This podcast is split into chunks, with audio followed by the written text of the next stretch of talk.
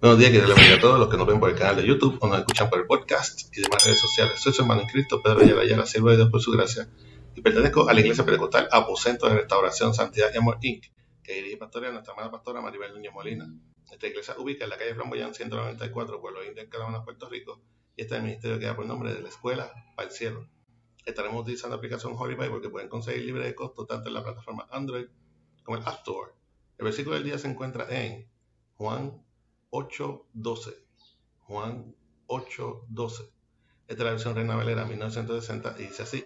La palabra de Dios se lee en nombre del Padre, del Hijo y del Espíritu Santo. Amén. Otra vez Jesús les habló diciendo, yo soy la luz del mundo.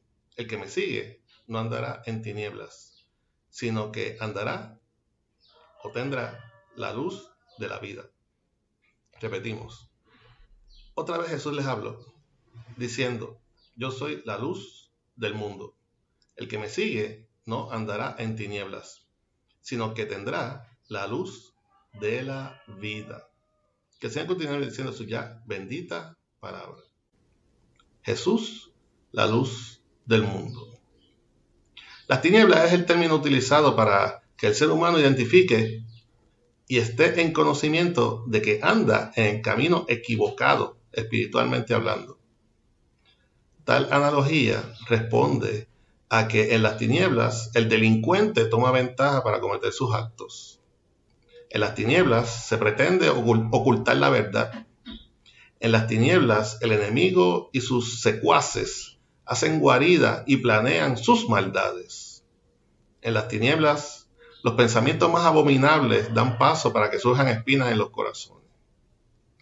El Evangelio es todo lo contrario es la luz que identifica el camino correcto a la salvación.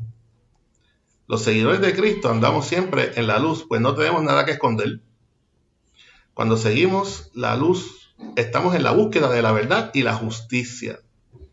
Cuando seguimos la luz de Cristo, tenemos el gozo de adorar a nuestro Dios, habitando con nuestros hermanos juntos y en armonía. Cuando estamos en la luz de Cristo, irradiamos y reflejamos con nuestros corazones esa luz, demostrando al mundo con ella la paz que Cristo nos legó para que demos testimonios a otros de las grandes cosas que ha hecho Jehová en todos nosotros. Compartamos con el mundo el camino a seguir llevando el Evangelio de Cristo, el cual es la luz verdadera que vencerá las tinieblas de este mundo. Amén. Espero que esta corta exhortación sirva de reflexión y fortaleza a tu vida en esta mañana que hizo el Señor. Para oración pueden enviar mensaje a nuestro correo electrónico ministerio de la.